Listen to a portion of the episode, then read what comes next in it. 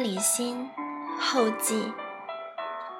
开始在一群女人中教导李家李心的那年，家中两个姐姐才上小学，老三刚学会走路。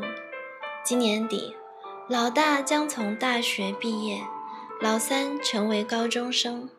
转眼，我已爬过好几个岁月的山头，先是自己学着练着，然后整理着心得，接着教导人写成书。繁体版于二零一一年，在心中关注的众多人生话题里，我以为关于李家李心已把该讲的话讲完了。没想到，因根基提出简体版出书的邀请，并在微信群上让我带领五百个女人再次讨论这个话题，翻天覆地。四面八方、不同环境背景的陌生女子聚在一起，五百个李家李心的故事，竟再次把我的心紧紧揪住。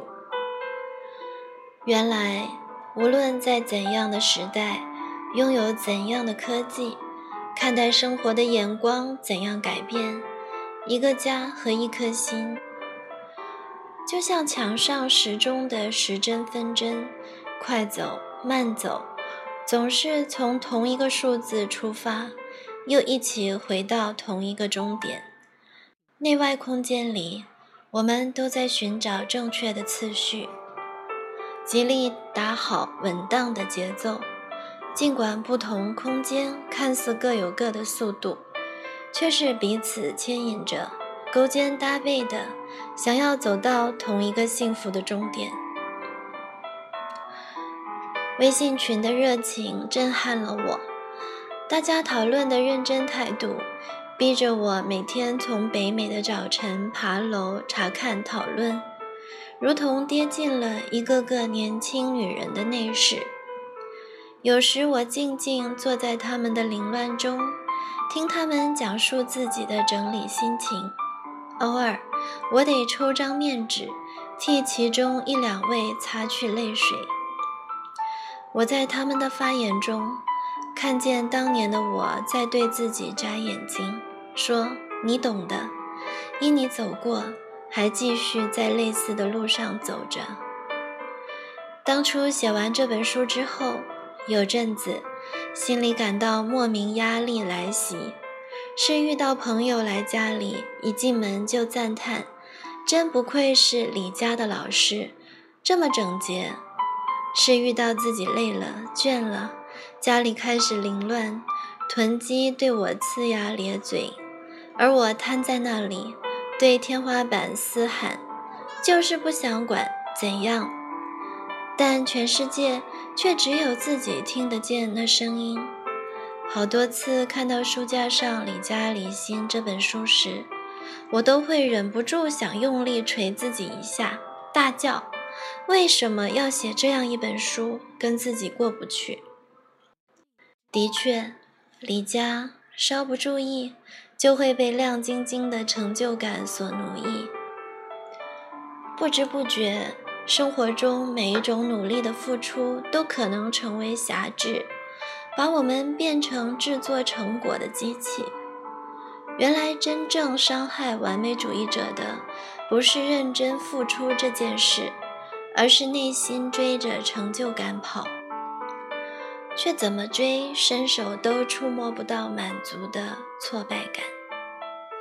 尤其对一个全职主妇来说，既然没有公司加薪、升职的机会，那么眼前整齐、清洁、美观的居住环境，一个井然有序的生活节奏，就会为我们带来几乎上瘾的成就感。甚至是证明自己称职的安全感。一不小心，我们会落入女仆的心态，只想解决眼前凌乱的问题，忘了出发时是渴望养成一个简朴、专注、有次序的生命体质。于是我写完书，继续学着自己离家理心的功课，把焦点放在过程。学会享受每一个整理的细节，不赶着完成一件事，好继续做下一件事，不追着整洁跑。在决定留还是舍的过程里，我学着关注的不再是留下来是否让家里太凌乱，而是跟自己讨论着，生命是否得存留这么个东西才会完整。这些年，我常问自己。李家李心背后的专注是什么？一个整齐有序的环境会让我的生活更自由、更有弹性吗？还是更捆绑在某一种生活和心情的状态中呢？我曾在家教育三个孩子数年，那段时间里很在乎花心思去教导孩子做家务，培养他们的基本生活技能。孩子肯学，做得很好，常有人羡慕他们年纪如此小，能够这样独立打理自己的生活，甚至还能帮助家里洗衣、饭后厨房清洁工作。后来孩子回学校上高中，生活有了重大改变，尤其最后一两年，为了准备申请大学，非常忙碌。我眼巴巴地看着他们。开始无法像从前那么整齐有序，心里又气又急，不断自问：是不是从前的教导都白费了？有一天跟老大为此起冲突，最后他叹了一口气说：“妈妈，你现在看到的我，并不代表永远的我，有些事只是一个过渡。”这句话点醒了我。让我回到上帝面前去反省，然后我的眼睛开始看见，孩子虽然没法像从前那么整齐，但每隔一阵子，他们仍然会去整理自己的房间，而且整理的像从前一样又快又好，也会不时把囤积清出。那时我才明白，把李家的技能和态度交给孩子是我的责任。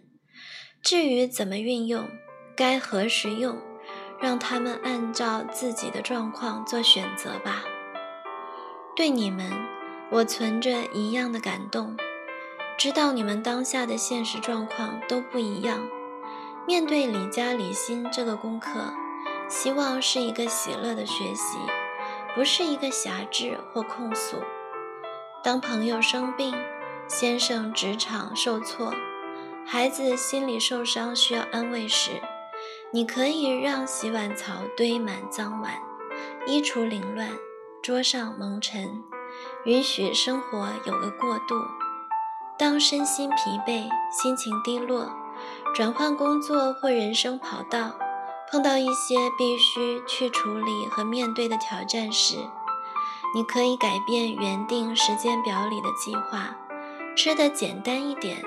不要太看重那些渐渐枯干的盆栽，允许生活有个过渡。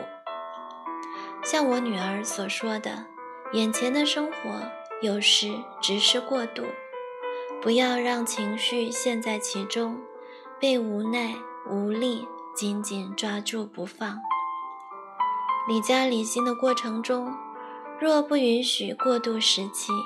就会僵硬成规条来伤害自己和家人。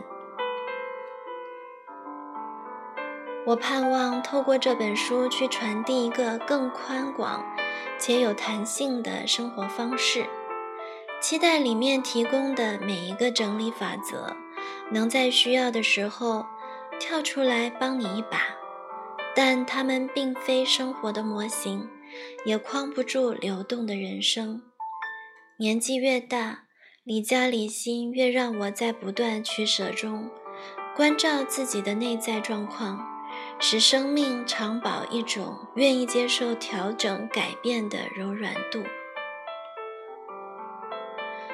因为我知道，在信仰里，上帝是光，愿意改变的心是现实大墙上的小洞，光总会无孔不入。紧闭黑暗的房间，总有被光充满的一天。离家离心，在乎一颗愿意改变的心。